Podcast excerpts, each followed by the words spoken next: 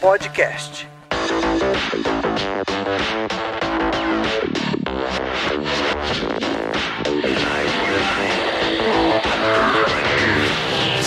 Olá, sejam muito bem-vindos a mais um TOTOS Developers Podcast. Hoje nós temos aqui dois convidados para falar de programação reativa e aqui eu vou falar, programação reativa não tem nada a ver com uma pessoa reativa, hein? É uma coisa muito bacana, uma coisa que nós devs vivemos no nosso dia a dia e eles vão desenrolar esse assunto aqui com a gente. Primeiro, obviamente, as meninas. Eu vou pedir que a Ana Beatriz se apresente para a gente. E aí, tudo bem, galera? É, eu sou a Ana Beatriz, eu sou engenheira de software, desenvolvedora Java, curto muito a linguagem e atualmente eu trabalho na 99 Taxi, né, no desenvolvimento lá, é muito da hora. E é isso, meu. Comecei com programação reativa esse ano. Na real, comecei por curiosidade, acabei curtindo e fazendo bastante features no trabalho e tal. E é isso. ah, e um pouco sobre mim, né? Curto muito gatos, cachorrinhos e sou amante de bichinhos, então é isso, gente. Espero poder rolar uma conversa legal com vocês aqui. Você falou de gato, eu já ia perguntar: o seu é loiro, moreno, ruivo, mas Ele tudo é bem, você já ruivinho. complementou. É ruivinho. Ah, É o meu então um ginger ruivinho. da vida. É, ele é meu ruivinho. É o Spock. Legal. E Spock eu já adorei porque eu sou um do maior fã do Star Trek. Então Eu Spock também já, curto. já ganhou o Manzana aqui. Show de bola. E complementando o time aqui, o William Grazel aqui. Manda aquele alô pra gente, por favor. E aí pessoal, meu nome é William Grazio, eu sou desenvolvedor web aí já há mais de 15 anos, já trabalhei com back, front, até mainframe, mas nos últimos anos estou me especializando mais e mais, principalmente em front-end, single page applications, progressive web apps. Atualmente eu estou no Itaú, trabalhando lá na- nas canais digitais do Itaú e na área de plataforma com a Digital Foundation, fazendo ferramentas para desenvolvedores internos dentro do Itaú. E eu já trabalho com programação reativa aí, esse paradigma já há algum tempo, principalmente com Angular aí, que abraça a causa, a gente vai comentar um pouco mais na frente, mas abraça a causa de frente. Então a gente pode brincar bastante aí. É, também aí com a Ana, eu tenho um gato que é, ela basicamente acho que clonou um dos meus gatos e arranjou ele para adotar. Eu tenho um, um laranja e um ruivinho bem parecido e que eh, quando eu vejo os stories dela faz as mesmas coisas que o dela faz, lambe nariz, orelha e tudo mais. Mas eu também tenho outros dois gatos aqui. Também já tive cachorro, boa parte da minha infância, então tamo junto aí no rolê. Bacana. E eu peço desculpa ter errado teu sobrenome, que é Grazel, na verdade, né? E, e todo mundo erra o meu, que na verdade não é Manzano. Eu cansei de falar que é Mansano, mas, cara, é tão difícil de falar que acabou ficando Manzano com S mesmo. É, a vida é assim mesmo. Se eu fosse ganhar um centavo cada vez que erro o meu nome, eu tava rico, cara. Eu nem percebo mais quando eu falo errado. Se bobear, eu já falo errado também pra concordar. Cara, foi o que eu fiz, cara. O pior é que um dia eu atendi a minha mãe, eu falei, olá, Manzano. Ela falou, Manzano não, seu nome é Mansano, você deixa de falar errado. Aí eu já vejo lá, botei o telefonezinho certo dela lá, pra pelo menos para ela atender certo. Bacana. Boa. E fechando aqui o nosso time, nosso garoto de ouro, Álvaro Camilo, pra mandar aquele jabá do TOTOS Developers. E aí, gente, tudo bem? Tô aqui mais uma vez para falar do nosso portal developers.totos.com, onde nós temos esse podcast, é, nós temos webcasts também agora no YouTube e também nós temos os nossos blog posts no nosso blog.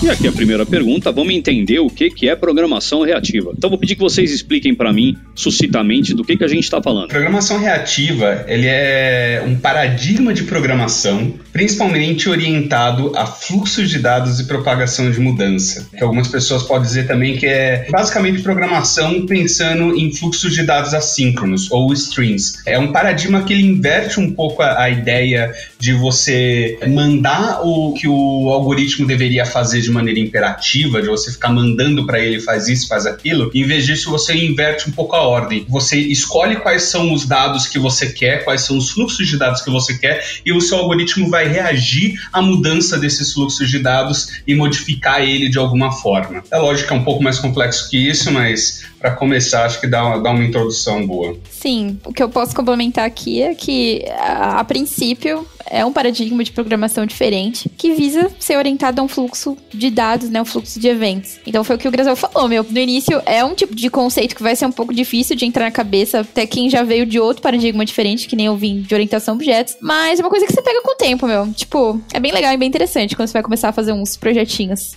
É realmente uma coisa que assusta. Eu que vim do C e do C, quando eu comecei a brincar com React e Angular, eu realmente falei, meu Deus do céu, de onde está vindo essa jaca? Mas é, é bem interessante mesmo. E vocês já capotaram a minha segunda pergunta, que eu ia justamente perguntar isso, se era um paradigma, se já tinha entrado no rol de paradigma de programação, ou se era uma técnica. Já respondemos que é um paradigma de programação. É até bom lembrar, na verdade, que a reatividade como um todo, ela é um conceito muito mais amplo, né? A gente está aqui principalmente focando na questão de programação reativa, que é, como a gente estava falando, paradigma, mas o conceito de reatividade ele é muito mais amplo. Então, por exemplo, o Excel, por exemplo, ele é reativo, tá? Se você fizer as fórmulas lá que se baseiam em tais linhas, tais colunas, e cada vez que você for mudando os dados, as fórmulas vão reagindo aquilo, é uma forma de reatividade. Você tem infra-reativa, você tem várias outras coisas relacionadas à reatividade. Mas se a gente está falando especificamente de programação, é um paradigma mesmo, né? Que assim como, por exemplo, a Ana falou que veio da orientação objeto, né? Que é o mais comum que a gente aprende na faculdade, assim como você não aprende herança e polimorfismo logo de cara e sai aplicando isso em todos os lugares logo a primeira vez que você começa a aprender sobre orientação objeto,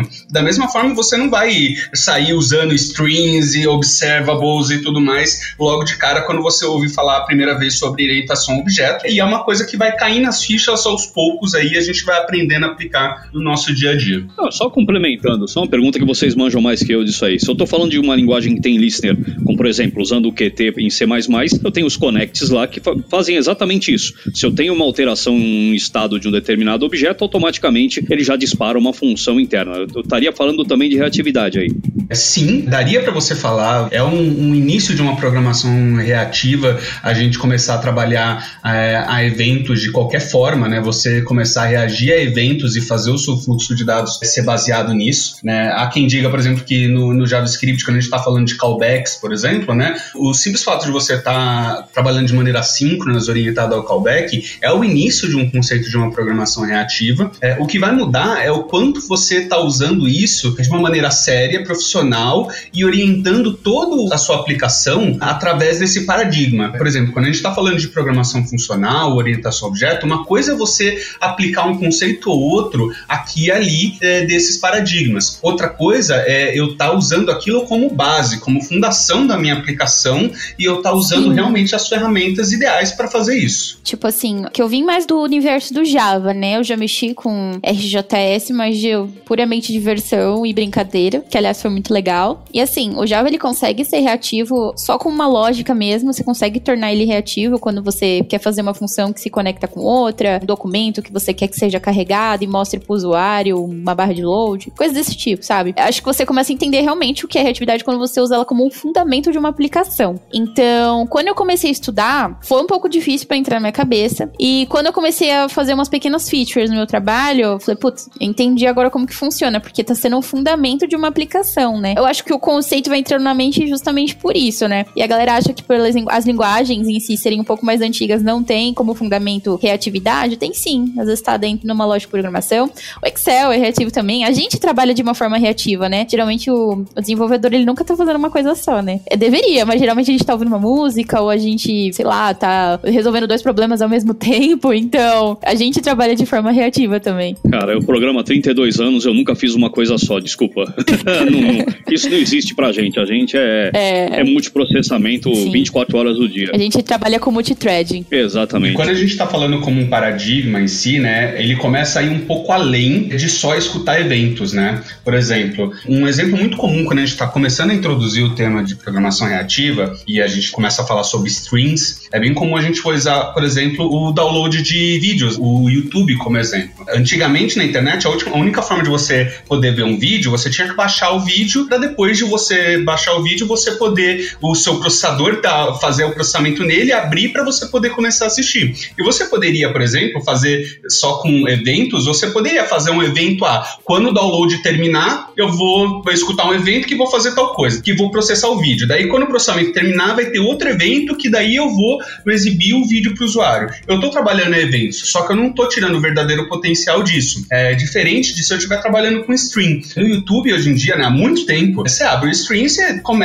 clica num vídeo, na maioria das vezes você nunca nem termina de fazer o download do vídeo inteiro, porque a maioria das pessoas não assiste os vídeos é, de ponta a ponta, né, para poder assistir aquilo. Então, quando você recebe um pequeno pedacinho do vídeo, a sua máquina já está lá processando ele, já está exibindo ele para você. Você começa a trabalhar com fluxo de dados, com fluxo de eventos muito mais granular e você vai reagindo ele é, numa granularidade muito menor, de acordo com cada uma das coisas que está acontecendo dentro da sua aplicação. E daí você vai começar a levar essa ideia de stream não só para vídeo, stream de vídeo, download de vídeo, mas para tudo, né? Stream de dados da sua aplicação como um todo, eventos de sistema, regras de negócio e tudo mais. É, no final das contas, foi-se o tempo que a gente esperava acabar uma coisa para começar outra. Eu acho que tem toda a razão. A gente não tem mais tempo, a gente não tem mais saco, literalmente, para isso. Manzano, o maior concorrente do nosso sistema, acabaram de falar aqui, ele é reativo, né? Que é o Excel. Então, assim, o contador, quem diria, é um dos melhores programadores que utiliza a programação reativa é o contador que faz milagre no Excel, que você aperta uma linha, vira um RP do outro lado. Que maldade, isso foi maldade, mas tudo bem. Tenho que concordar que realmente o Excel faz miséria, mas tudo bem. Aproveitando que a gente falou aqui de paradigma do reativo, eu vou comparar ele, queria na verdade que vocês comparassem com o paradigma funcional. Onde vocês acham que os dois se completam ou que eles têm até um pouco de diferença? Quando a gente está falando especificamente da parte de programação, né, da reatividade como paradigma de programação,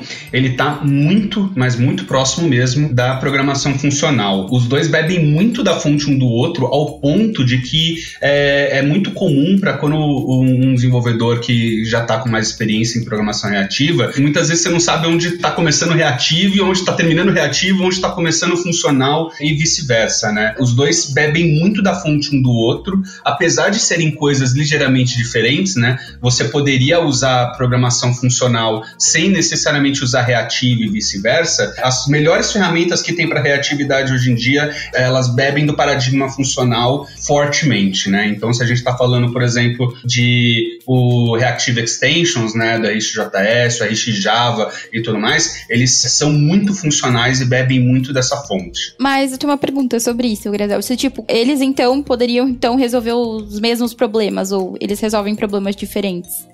Não, eles resolvem problemas diferentes, né? A programação funcional, ela tá muito mais focada em, principalmente, assim, tem muita coisa na programação funcional, mas se for para fazer um resumo grosso assim, que muita gente pode me xingar por isso, mas eu, eu diria que o principal objetivo dela seria de eliminar efeitos colaterais. Eu não quero que exceptions e coisas saiam explodindo aleatoriamente em, em, qualquer lugar cada vez que eu chamo uma função. A programação funcional ela tem o objetivo de fazer funções puras, funções que têm um objetivo único, simples, que não vão estourar exception, né? Elas, uhum. Se você chamar elas mil vezes com o mesmo parâmetro, elas sempre vão retornar as mesmas coisas. E ela tem um objetivo, entre aspas, mais simples, né? De levar funções como tipo de primeira classe. Então eu posso passar uma função como parâmetro e posso receber funções como retorno de uma outra função e vice-versa. Enquanto a programação reativa, não. O objetivo dela é trabalhar com eventos em nível avançado, é trabalhar com fluxos de dados, com strings. Eu posso trabalhar com fluxos de dados strings com orientação objeto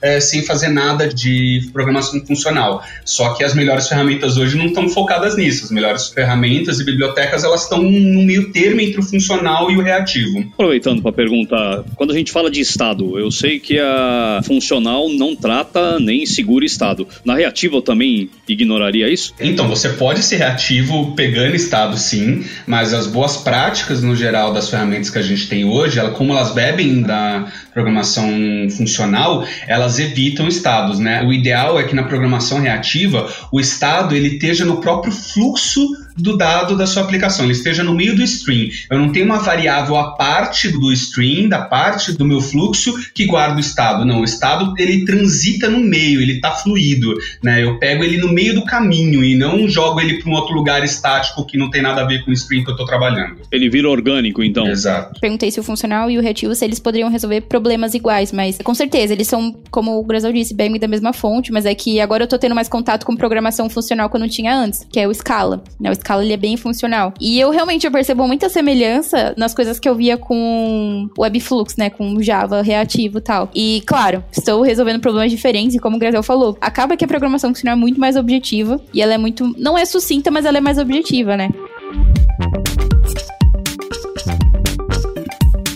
Então indo aqui para a próxima pergunta, quais as linguagens mais usadas hoje quando a gente fala de programação reativa? Acho que é JavaScript, né? Na verdade, sim. Por exemplo, quando a gente fala de programação funcional, né? Quais são as linguagens funcionais? A maioria das linguagens puramente funcionais ou mais próximas de um funcional puro, né? Porque eu acho que não existe 100% realmente funcional, elas não são tão usadas assim por N motivos. Mas a maior parte das linguagens de programação mais usadas da massa aí, a gente tá falando de Java, .NET, JavaScript e tudo mais, elas cada vez mais estão ganhando paradigma reativo, paradigma funcional, na verdade, né? E também reativo, cada vez mais dentro da própria linguagem. Então, por exemplo, o Java, por exemplo, até o Java 8, a gente não tinha Lambda, né? Sim. O pessoal que usava Java para fazer Android lá usava um, uma outra ferramenta que fazia um transpiling lá para conseguir usar Lambda no, no Java 7 lá. E no Java 8 a gente já tem. No JavaScript a gente sempre teve lambdas, né? Só que não tinha a versão mais bonita que a gente tem hoje, né? Você tinha que ficar escrevendo function para todo lado. Agora você não precisa escrever function. E cada vez mais acho que as linguagens estão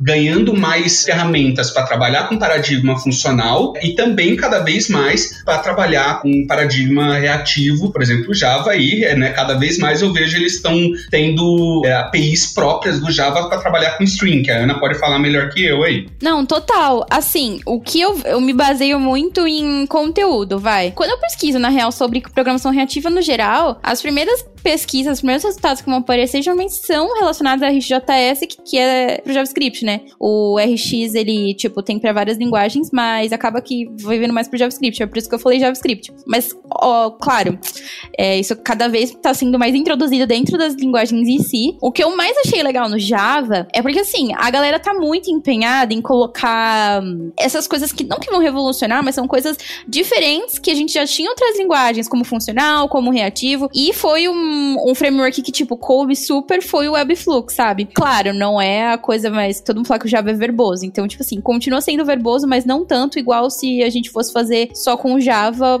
ou com Spring Boot normal, né? Usando um paradigma de orientação a objetos mesmo, né? Mas, assim, eu acho que ao meu ver, a linguagem que assim que eu mais vejo conteúdo sobre é programação reativa é o JavaScript. Por quê? Por exemplo, no Angular, né? O Graziano pode falar até melhor que eu. Tem programação reativa lá, tipo, meu, mesmo se você não quiser, vai estar tá lá. E a galera de front-end usa muito Angular. Angular é um framework super famoso que resolve diversos problemas. Então acho que acaba vai sendo mais o JavaScript por causa disso, né? Porque ele tem mais no front-end e tudo mais. Mas enfim, no Java existe sim programação reativa. Galera, não tenham medo de pesquisar e de se arriscar em fazer algumas coisinhas, porque acaba que é bem legal. É engraçado porque, por exemplo, o que você citou até agora, né? A implementação mais famosa do RxJS, né? Que é o Reactive Extensions, é uma especificação de como desenvolver uma biblioteca para desenvolvimento com programação funcional e, e reativo, que é uma especificação que foi feita pela Microsoft há muito tempo atrás e teve implementações dessa biblioteca em diversas linguagens. Né? A gente tem RX Java, RxJS, né? JavaScript, a gente tem o RX.NET mesmo e algumas outras aí. A implementação mais famosa de longe que tem, que ganhou mais força no, nos últimos anos, foi a RxJS, que é a de JavaScript. Mas o JavaScript em si, ele ainda não tem uma API nativa da linguagem ou uma API do HTML5 para trabalhar no navegador, especificamente para trabalhar com strings, com observables e paradigmas reativos na linguagem propriamente dito. Tem especificações aí que estão surgindo para isso, que tem para trazer observables para a linguagem, mas não tem. A gente tem a biblioteca mais famosa que tem para isso. Só que o, o, Java tem APIs nativas para lidar com strings, inclusive para trabalhar com multithread e coisas do tipo, né? Então cada um tem, tem os seus prós e contras. O C Sharp, por exemplo, ele tem a, a API que você consegue trabalhar com strings como se você estivesse trabalhando fazendo um select na base de dados. Eu não lembro o nome agora da API, não sei se alguém aqui conhece, lembra o nome. acho que é a Link. É o Link, isso. Link. O Link você pode trabalhar com, com strings como se você estivesse fazendo select numa base de dados. É bizarro, é bem engraçado, mas para quem está na linguagem é muito fluida, é bem interessante. Então cada linguagem tem suas vantagens e desvantagens aí. Dá para usar o RxJS no Node, mas você pode usar direto as bibliotecas nativas do Node de string para fazer manipulação de fluxo. Mas, como o William falou, não é do JavaScript, é do ambiente do Node, é uma API do Node. E é uma API bem baixo nível e eu particularmente não gosto nem um pouco dela. Eu só uso ela quando eu preciso realmente lidar com, sei lá, file system no Node ou coisa do tipo que você precisa trabalhar com essa API. No geral, se eu for trabalhar com programação reativa no Node, eu prefiro levar o RxJS para lá. Eu também, eu também. Cara, aproveitando, a gente aqui tá careca de saber que a reatividade tá lá no front-end fazendo a vida de todo mundo, mas ela funciona também no back-end? Funciona, funciona super bem até. Uma das coisas mais bacanas que eu consegui perceber trabalhando com reatividade no back-end foi aumento de produtividade minha mesmo, porque quando você usa a reatividade pro cenário certo, você otimiza tempo de uma coisa que com um paradigma. Ah, com, por exemplo, no meu caso, orientação a objetos, ou, ou enfim, ia demorar um pouco mais de tempo, porque você ia precisar da sua lógica. E no meu caso, eu sempre usei alguma biblioteca, algum framework, então otimizava o meu tempo. Então eu já usei programação reativa para buscar a hashtag do Twitter. Na real, isso foi um projeto pessoal que foi muito legal. para buscar a hashtag do Twitter e ir apresentando pra elas enquanto a galera ia digitando. Já usei programação reativa para, enfim, buscar dados e mostrar pro usuário. Então, assim, na minha opinião, no back-end é uma otimização brusca, assim, de tempo, de produtividade. E quando é usada para o cenário correto, funciona super bem, sabe? Então, tipo, no back eu percebi muito disso. Aí no front, assim, eu não, não usei muito, mais para mostrar imagem, mostrar escrita e tudo mais. Mas, enfim, é tão legal quanto, né? Acho que o, Gra o Grazel pode até falar melhor que eu. É uma curiosidade que o meu primeiro contato com programação reativa foi no workshop do Grazel, que eu saí de lá com enxaqueca de tão difícil que foi, mano. Porque era muito treta, pelo menos para mim, né? Primeiro contato, uns exercícios assim muito cabulosos. Você fica, meu Deus, como que isso não faz sentido? E era de back-end os exercícios, né? Tipo, você tinha que ir na lógica. Mas enfim, é só uma curiosidade aqui. Como que isso funciona, né? Eu já passei por isso algumas Depois vezes. desse workshop do Grazel, eu falei, mano, eu quero aprender essa bagaça. Aí desse workshop eu estudei muito sobre reatividade. Eu queria que fosse mais pro JavaScript, mas como não é meu foco de carreira e tudo mais, acabou sendo pro Java, foi onde eu conheci o Webflux, comecei a usar as APIs do Java 8 realmente na linha mesmo. Então foi bem bacana. Quando eu dou uma palestra sobre programação reativa ou um workshop que é um pouco dá para entrar um um pouco mais no detalhe, né? A ideia não é que ninguém vai sair aprendendo e sendo desenvolvendo, fazendo programação reativa logo em seguida depois disso, né? Porque é uma coisa que vai você vai cair na ficha com o tempo, né? Mas o legal desses workshops, é, umas palestras assim, é justamente você perceber o potencial daquilo, né? É você, você explodir a sua cabeça e falar, cara, isso é bacana, eu Exato. quero fazer isso. Uma coisa que eu concordo plenamente, tanto com o William quanto com a Ana, realmente demora para clicar. Eu acho que se eu puder puder falar uma desvantagem é a curva de aprendizado, que é um pouco. A gente não tá acostumado, né? Mas o ponto principal que eu gostei muito da programação reativa, especialmente o RJS, é domar o bendito do assíncrono sabe? Então você consegue domar a, os eventos assíncronos que vêm do clique, do HTTP tudo mais. Você consegue, basicamente, a expressão é essa, domar esses eventos utilizando programação reativa. O que a Ana falou sobre aplicar programação reativa, principalmente onde faz mais sentido, né? Para mim, onde que a programação reativa ela mais brilha é quando você tem dados em tempo real acontecendo. Você tem um grande massa de dados assíncrona acontecendo em tempo real para você. Então, por exemplo, principalmente no falando mais especificamente do lado do front-end, uma página que ela precisa interagir com o usuário conforme ele vai clicando, ele vai escrevendo, ele vai fazendo scroll, ele vai fazendo alguma coisa, para mim esse é um dos cenários ideais para programação reativa, né? Porque você tem ferramenta, a ferramenta certa justamente para lidar com esses dados assíncronos, como o Álvaro falou, domar esses eventos assíncronos, né? Para conseguir afunilar ele para uma coisa que faça sentido, para uma lógica que faça sentido para sua aplicação.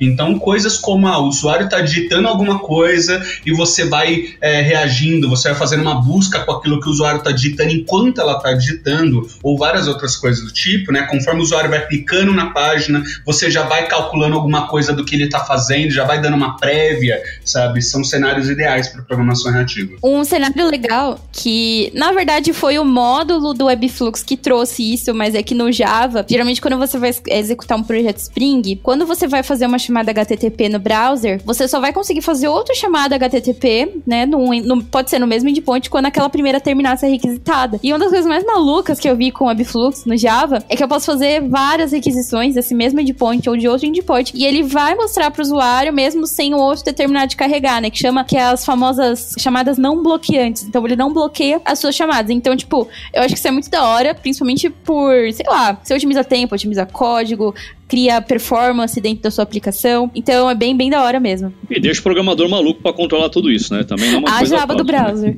E agora entrando aqui no nosso momento pimenta, eu tenho certeza que essa pergunta aqui é dos amantes de Angular, cara. Não fui eu que fiz, então os amantes de React, por favor, não fiquem bravos comigo. Eu só vou ler a pergunta, exatamente como ela está escrita aqui. Se eu usar o React, eu estou utilizando a programação reativa?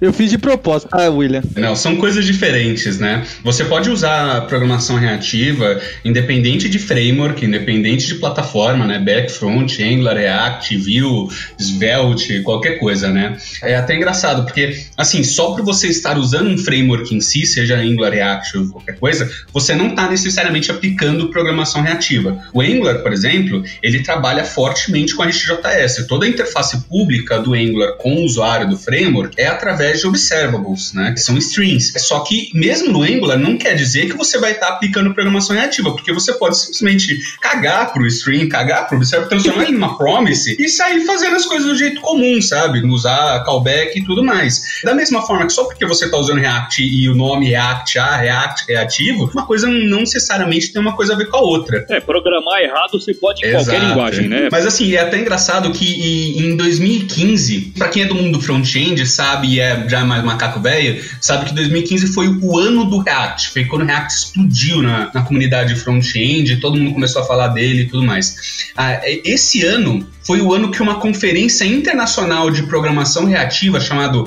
React Conf teve que mudar de nome, porque esse ano todo mundo achou que essa conferência era sobre React JS, o framework. E eles tiveram que mudar de nome para Reactive Conf em vez de React Conf para poder se desvencilhar, porque tava todo mundo de front-end fazendo inscrição lá achando que era outra coisa. Então não é a mesma coisa. Você pode usar programação reativa sem React, pode usar React sem programação reativa. A Ana ficou quieta que nem eu, não quer nem se meter nessa treta, né, Ana? Eu nunca usei nada de React e até hoje não tenho até agora vontade de usar. Até hoje, eu- tudo que eu precisei do Angular, ele me, me forneceu. Então, tipo, viva Angular. não, mas principalmente pra entender programação reativa, sabe? Quando você vai desenvolver alguma coisa já tendo mais ou menos a noção, você vai pegar a manha do Angular e pra mim, pelo menos, funcionou tudo que eu precisava. E óbvio, meu foco não é front-end, então, enquanto o Angular suprir minhas necessidades, vou continuar usando ele. Ou então o famoso HTML, CSS. vamos que vamos. Se um dia eu precisar de algumas coisas que o React tem, vamos de React. Mas até hoje o Angular funcionou super bem. Acho que a única coisa, assim, bem parecida com o React, na verdade, que tem algumas coisas do React foi o Gatsby, mas mas não usei nada de reativo de lá. Na real, foi bem paradigma normal mesmo. Então, mas foi bem legal. Bem legal a experiência. Cara, o importante é ser produtivo e ser feliz, cara, é o que eu sempre digo. Eu sempre falo pro pessoal que o melhor framework é aquele que paga o seu salário no final do mês. Verdade. Ah, cara, aí eu falo que é a melhor linguagem, cara. Qualquer uma que pagar o leitinho das crianças, vale a pena. O Álvaro não é mais nem tanto a DVPL, né? Eu ainda é porque eu, eu sou dos que cuida do compilador da linguagem, mas. Foi por 16 anos. Já paguei minha 16 pena. anos, Não é tô um pouquinho de tempo. Obviamente eu tenho que perguntar, como que a gente consegue iniciar a programação reativa? Qual seria as primeiras dicas para quem quer entrar nesse mundo? Fazer o workshop do Grazel. Zé. Hora do jabá, ah, ah, vai lá, manda Ah, lá. não, ó, mas pelo menos pra mim que comecei, vai, começo do ano, onde você vai ter mais conteúdo da comunidade, que foi onde eu encontrei. Meu primeiro contato foi com um workshop que o Grazel fez, foi muito bom, muito completo. E depois disso, eu fui procurando cursos, vai. Eu gosto de fazer curso, então na Plural Site tem cursos muito bons e a assinatura deles também é muito boa, vale super a pena. Então eu fiz um curso de RxJS na Plural Site e um curso de Spring Webflux. E depois disso eu parti pra desenvolver. Então, acho que a melhor forma de iniciar é você pegar um projetinho, colocar na tua cabeça e começar a fazer. Óbvio, utilizando o paradigma que você quer. No meu caso, eu fiz dois projetos. Um utilizando RxJS e outro utilizando Ambiflux. Com RxJS, eu fiz um projeto consumindo uma page do Twitter, page hashtag. Então, toda vez que alguém digitava uma hashtag, sei lá, aleatória, ele retornava pra mim com o nome da pessoa, o horário que ela tweetou, se teve retweets. E com o Webflux eu fiz o Pokédex, que foi um projeto muito legal, que eu aprendi pra caramba. Então eu acho que essa é a melhor forma de começar. Pega um pontapé inicial, faz um curso e desenvolve um projeto que é quando você começa a desenvolver algo seu que você vai começar a surgir diversas dúvidas e aí que você vai fazer umas pesquisas mais direcionadas, né? Porque se você digitar programação reativa no Google vai aparecer um monte de coisa. Então, pelo menos essa é a dica que eu dou para quem quer começar a aprender, sabe? Essa Pokédex tá no seu canal do YouTube, não tá? Tá. eu tenho oh, um canal do YouTube. meu, pelo amor de Deus. Nossa, eu esqueço. Mas eu tenho um canal no YouTube lá, quem quiser se inscrever, Ana Beatriz Neri. Eu fiz uma série né, de, de vídeos sobre o Pokédex, então eu ensinei a criar do zero e foi bem divertido, foi bem legal. Fazendo um deployzinho na AWS, usando o EC2 e tudo mais. Quem sabe, né, o próximo vídeo seja consumindo essa API com Angular. Fé em Deus que eu consigo terminar, né? é, foi o que a gente tava falando lá. Não esquece, tem que pagar as contas. Vamos fazer. A diversão vem depois. Cara, essa é uma coisa que eu acho incrível na nossa profissão, né? O que, que você faz quando você tem que se divertir? Ah, eu estudo outra linguagem. Que eu tô com a cara enfiada no Golang já faz. Que o Álvaro que a gente fez o podcast sobre Golang? Dois meses? Dois meses, dois meses. Quando rola essas perguntas de iniciante, eu costumo falar assim: o pessoal primeiro precisa ter noção, né? Reforçando, a gente tá falando de um paradigma de programação, a gente não tá falando necessariamente de uma biblioteca, de um framework ou de uma linguagem. Então a primeira coisa é: você tá confortável com a linguagem que você tá usando, você tá confortável com a sua plataforma e tudo mais? Porque senão, não é o melhor lugar para começar, tá? Começa estudando sua linguagem, se é JavaScript, estuda os conceitos da linguagem, estuda o que tá por trás dela, se é Java, anyway, qualquer coisa do tipo. Cara, adorei. Você tá falando que nem professor, já deu para ver a diferença. Eu e a Ana somos cara que usa, você já tem uma postura de professor. Continua aí que é bom a gente ouvir a sua opinião. Assim, eu já dei aula também, mas é, é mais de quem já tá há muito tempo na comunidade e tá acostumado a ouvir essas perguntas de tudo quanto é lado de diferente, né? Mas assim, a partir disso que você já tá mais confortável com essas linguagens, então você tá trabalhando com front-end, cara, cara, come JavaScript, HTML, CSS com farinha, vai se sentindo confortável, e daí você começa a escolher os seus próximos pontos, os seus focos de estudo, né? Então, se for um, um framework, né, Angular, React e tudo mais, e programação reativa com RxJS principalmente. Se você está no mundo do front-end ou do Java, alguma plataforma que tenha suporte a uma biblioteca do, do Reactive Extensions, né, REST, do RxJS, Java e, e etc., é um ótimo ponto de, beleza, já estou mais confortável com a minha linguagem, com a plataforma, eu quero realmente começar com programação reativa, de verdade. Então, existem alguns workshops, como o meu próprio que eu já dei na comunidade, eu tenho os slides e os exercícios gratuitamente disponibilizados na internet para quem quiser aí, tá lá nos meus slides, e eu posso dar o link pro pessoal aqui colocar na descrição depois. Então, fazer exercícios e começar a experimentar na prática, né? O que a Ana fez foi perfeito. É pegar cases, né, como ela fez do Pokédex e tudo mais, para fazer experimentação na prática, no dia a dia, que até o, o Álvaro falou, não, um ponto negativo da programação reativa é que ele tem uma curva de aprendizado grande. Eu nem sei se é um ponto negativo em si, porque qualquer paradigma de programação, acho que ela vai ter uma curva de aprendizado maior, porque a gente não está falando de uma lib, a gente não está falando de uma bibliotecazinha, né? A gente está falando de um modo como você pensa o seu código, estrutura ele, traduz ele no dia a dia. Então isso não é uma coisa que vai vir do nada, né? Programação reativa, ou programação orientada a objeto mesmo, né? De verdade, boa, de maneira madura, ela pode demorar até anos para conseguir ser traduzida de verdade num bom código onde você vai consumir 100% daquele paradigma para você no seu dia a dia. É uma coisa que você vai experimentar com o tempo, vai pegar gosto, vai falar, cara, isso aqui eu gosto disso, isso aqui é para mim, isso aqui resolve o meu problema, isso vai pagar o meu salário, e daí é o céu é o limite. É verdade. Acho que, acho que esse início é essencial também, né? Por exemplo, se tem alguém no podcast nunca teve contato com programação e for fazer um bagulho reativo logo de primeira, vai ficar meio confuso, né? Vai ficar meio, meio treta.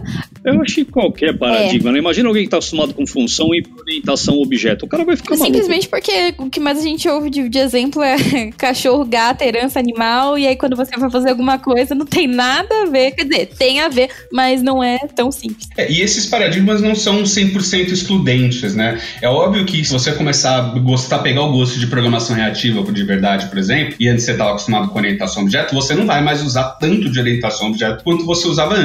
Mas isso não quer dizer que você nunca mais vai usar nada de orientação objeto, né? Existem muitos conceitos aí que a gente vai aprendendo a agregar e usar em conjuntos. Então, ah, num, uma coisa é ruim e a outra coisa é boa. Não, essas coisas elas têm seus casos de uso e elas podem ser complementares. Falamos tudo de bom da reativa. Agora, só uma pergunta: qual hora que eu não uso ela? Que hora que ela vira uma desvantagem? Olha, uma coisa que eu vejo assim que reativo é para resolver problemas muito simples, vai. O jeito que tá funcionando, né, que é o por exemplo, o paradigma normal já faria e você quer colocar reatividade só porque é reativo, né? Tipo, por ser. Não por ser hype, porque reatividade existe faz tempo, é um conceito que vem sendo falado desde antes de eu nascer. Mas tem galera que quer colocar só pra falar que tem alguma coisa reativa no seu sistema. Então, eu acho que assim, eu acho que nesses casos não vale tanto a pena. A curva de aprendizado, que nem o Brasil falou, meu, para qualquer tipo de paradigma, qualquer linguagem nova que a gente vai fazer, é a mesma coisa, que é um conceito novo, mas sei lá, pra mim, para resolver alguns problemas muito simples ou só colocar reatividade porque é reativo, acho que não, não vale tanto a pena. É, exato, né? Qualquer caso de uso mais simples, o pessoal querer ficar inventando qualquer moda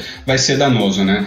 Mesmo para outros paradigmas de programação, né? Orientação a objetos, você não vai sair fazendo cinco classes com mil levels de polimorfismo e herança e tudo mais, usando todos os 20 patterns que você aprendeu no último livro que você leu, é só para fazer um Hello World, né? Então, qualquer paradigma de programação que você for querer usar SSS para resolver coisas simples não faz sentido, né? Eu mesmo, por exemplo, eu tenho algumas bibliotecas open source minha que eu faço de JavaScript, por exemplo. Eu sou completamente fã, alucinado por RxJS, mas a maior parte das bibliotecas open source mais simples que eu faço, eu não coloco RxJS, eu uso Promise mesmo, porque é o nativo da linguagem, é uma biblioteca simples que é para ser usado independente do contexto, do framework, ou do não quero ficar colocando muitas dependências. Então, eu trabalho com o mais próximo do barebone que eu tenho disponível ali mesmo. Agora, se eu for fazer uma aplicação maior, se eu for fazer uma coisa que realmente tem, eu falei que é os casos de usos mais próximos do ideais, com coisas em tempo real acontecendo, cara, aí a programação reativa ela vai brilhar e faz sentido eu colocar aquilo. Ou, por exemplo, você é a única pessoa que domina a programação reativa num time de cinco outras pessoas que nunca viram a RxJS, nunca viram programação reativa na sua vida. E você quer forçar para elas usarem tudo em todos os lugares? Não faz sentido, né? Então depende do contexto, depende da aplicação, depende do seu time. Então se aquilo vai fazer, se vai ser bom realmente ou não. Você não vai usar faca de pão para cortar salmão. Realmente, eu acho que isso faz todo sentido. E também não vai usar um paradigma só porque ele é bonitinho e tá na moda, né? Ah, aproveitando, eu deixei com relação a como começar a aprender, especificamente RJS, mas programação reativa, eu deixei um livro é, aqui no show notes, vai estar tá aqui no, no show notes do podcast. É um livro em inglês e ele está em dólar, né? Então provavelmente é uns 5 mil reais, mas é um livro muito bom e eu utilizei ele bastante para fazer o curso que eu criei para a Lura de RJS também. Mas é um livro bem completo também. E aí um, um jabá escondido. E para quem já tiver começando a usar RJS e quiser alguma coisa mais avançada, eu posso falar uma das fontes que para mim foram muito boas no que foi quando começou a cair a ficha de verdade de RxJS programação reativa, foi com os cursos do Egghead. Eles têm vários cursos bem avançados de diversos temas diferentes e eles têm vários é, cursos, várias linhas de aprendizado especificamente de RxJS bem avançadas, que me ajudou bastante quando eu estava querendo afiar a navalha aí do skill.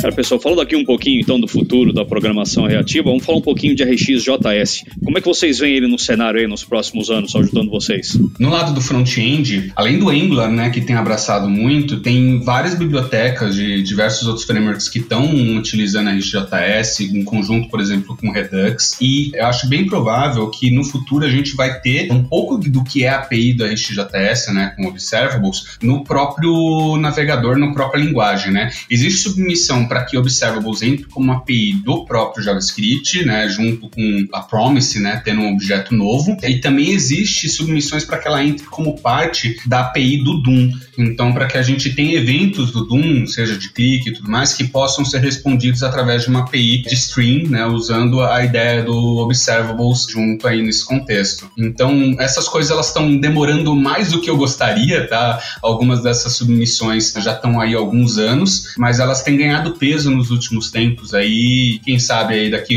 um ano, mais ou menos, a gente não tem oficialmente observable, seja no Doom ou na linguagem, sem necessariamente depender de uma biblioteca externa. Cara, será que isso dá um pouco de preguiça do pessoal que cuida do ECMA, porque sabe que tem um monte de biblioteca que faz isso? Eu acho que não é exatamente preguiça, mas eu acho que muitas vezes o que falta, no que eu conheço, né, do comitê da TC39 e tudo mais, é que se você não tem um champion, né, que eles chamam que é uma pessoa pessoa que vai lá e vai defender uma ideia, uma coisa nova, de verdade fazer aquilo, essa nova submissão crescer e evoluindo lá no, nos níveis de maturidade que tem, fazer com que isso aconteça, a feature para no um tempo. E esse processo de defesa, de fazer isso acontecer, que ele demora, ele tem o seu tempo, ele sabe, não é uma coisa simples. E essa especificação especificamente do Observable no JavaScript, ela já teve acho que uns três champions diferentes que é, acabaram desistindo no meio do caminho, porque eles falaram que é difícil até, que é um comitê muito técnico, e não é só um comitê técnico que está discutindo como resolver fazer aplicações. É como eu evoluo a linguagem sem quebrar a internet internet, né? Porque JavaScript ele tem um ponto negativo, né? Que é isso, vocês têm que ter uma retrocompatibilidade eterna. Nada de novo que surja pode fazer uma breaking change com o que já existe. Não pode ter breaking change no JavaScript. Essa é a história da minha vida, eu sei bem como é que é. Então, e daí isso torna muito mais difícil de você conseguir evoluir. E breaking changes às vezes são necessários. Quem faz biblioteca, quem faz framework e tudo mais sabe disso. Às vezes você não consegue continuar evoluindo uma API sem você quebrar algum alguma coisa, por menor que seja, sabe? JavaScript isso é muito difícil.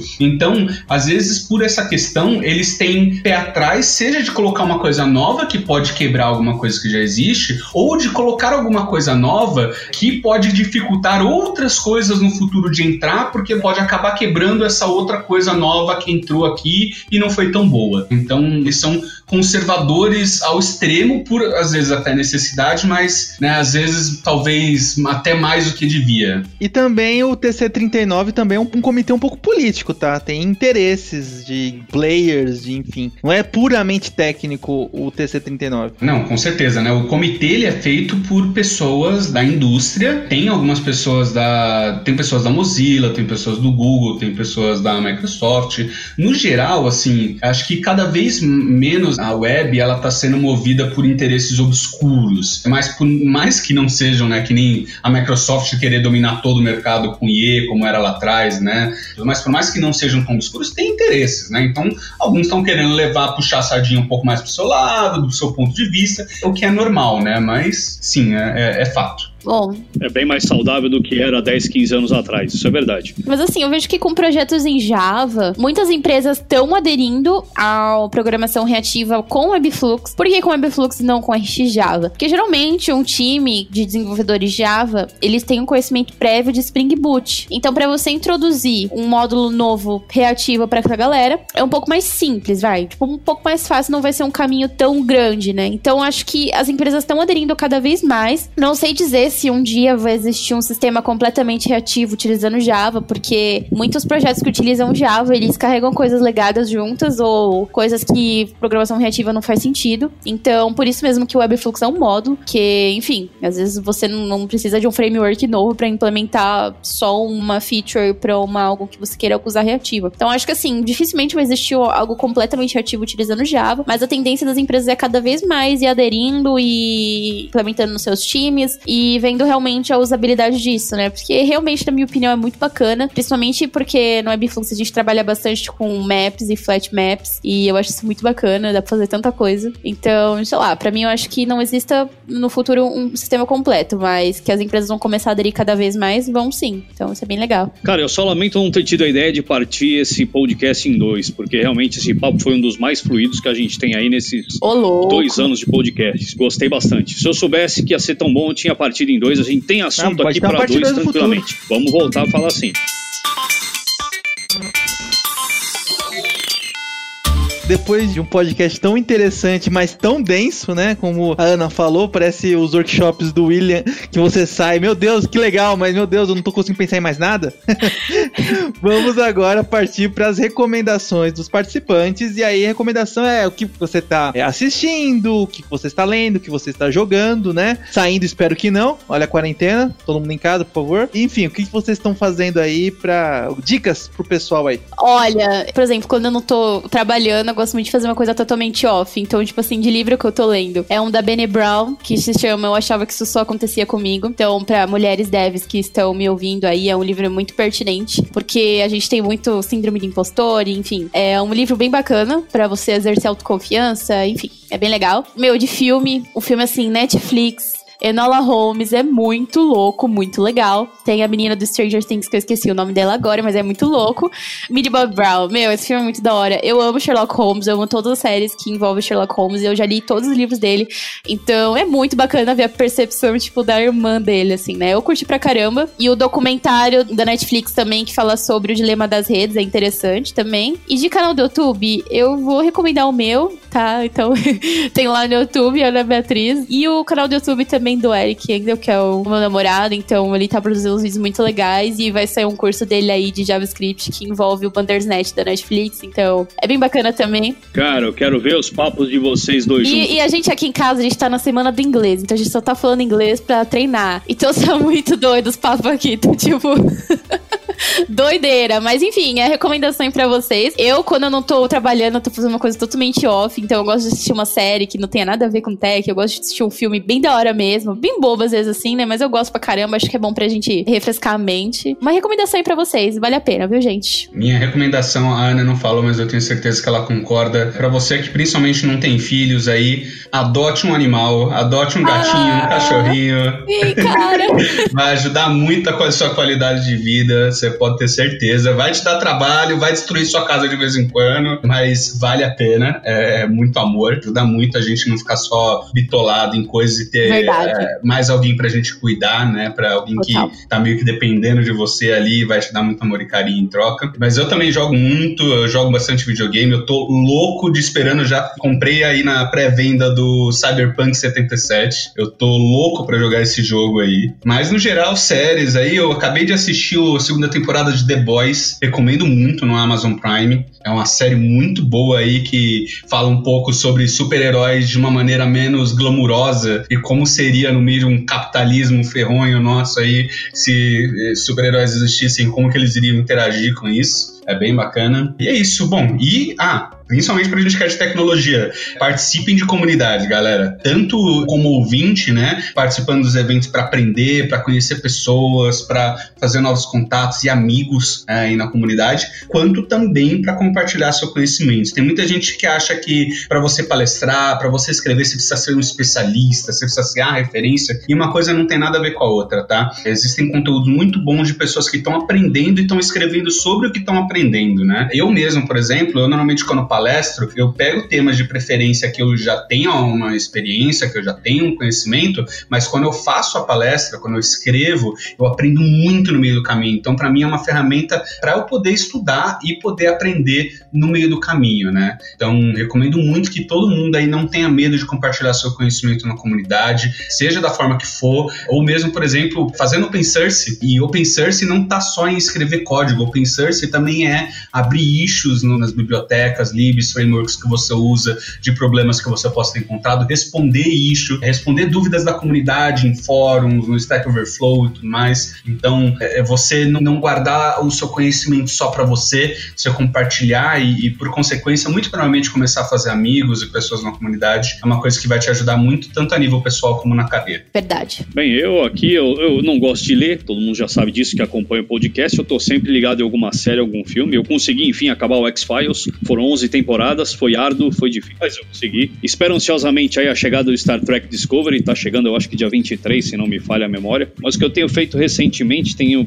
tô meio que apaixonado pelo cinema espanhol. É um absurdo como o cinema espanhol melhorou muito, cara. Eu falei uns podcasts atrás de uma comédia espanhola chamada Toque Toque, espetacular. O Poço, filme super tenso, super denso, muito bacana. Casa de Papel também, não tem nem o que falar. E o, o que eu assisti recentemente, eu gostei muito. Eu até esperei sair o terceiro, que era uma trilogia, chama Trilogia bastante, que é o Guardião Invisível, Legado nos Ossos e Oferenda à Tempestade. São seis horas e meia de filme que eu peguei numa porretada só. São três filmes espetaculares. E eu acho que o cinema espanhol tem, tem muito, tem outras coisas, até o Aviso, um excelente filme espanhol, Durante a Tormenta. Mas a trilogia Bastan é um filme que eu recomendo para todo mundo que gosta de suspense e cinema investigativo. Bem bacana. Bom, já que você me zoou que eu só falo de joguinho e anime, então toma joguinho e anime. Alguém tinha alguma dúvida com o podcast? O dia que eu chegar e falar, cara, eu li um livro de 800 páginas, o pessoal para de ouvir o podcast que vai falar que é mentira, cara. Mas o seu é joguinho, manda aí. Bom, então eu tô jogando Devil May Cry 5 muito bom pra PC. Também tem pra PlayStation 5 tudo mais, bem bacana. E no anime tem um anime novo na Crunchyroll chamado Jujutsu Kaisen, que é muito legal. Já tá no segundo episódio, então assim, eu tô gostando de apostar nesses animes novos de uma temporada que você nunca sabe qual vai ser o próximo Naruto. Eu apostei no agora no God of High School, não recomendo. O final é muito ruim.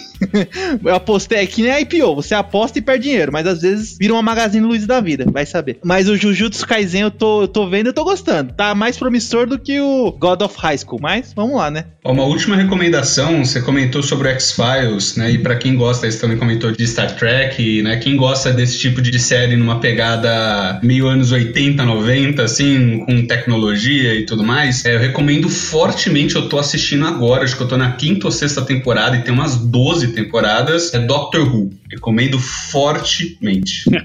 Cara, isso aí é, é, o clássico, é o clássico dos clássicos. Mandando ver Doctor Who desde a década de 70, quando ele tinha 20 anos. É, inclusive manda um abraço pra sua mãe que faz tempo que eu não vejo ela, safado.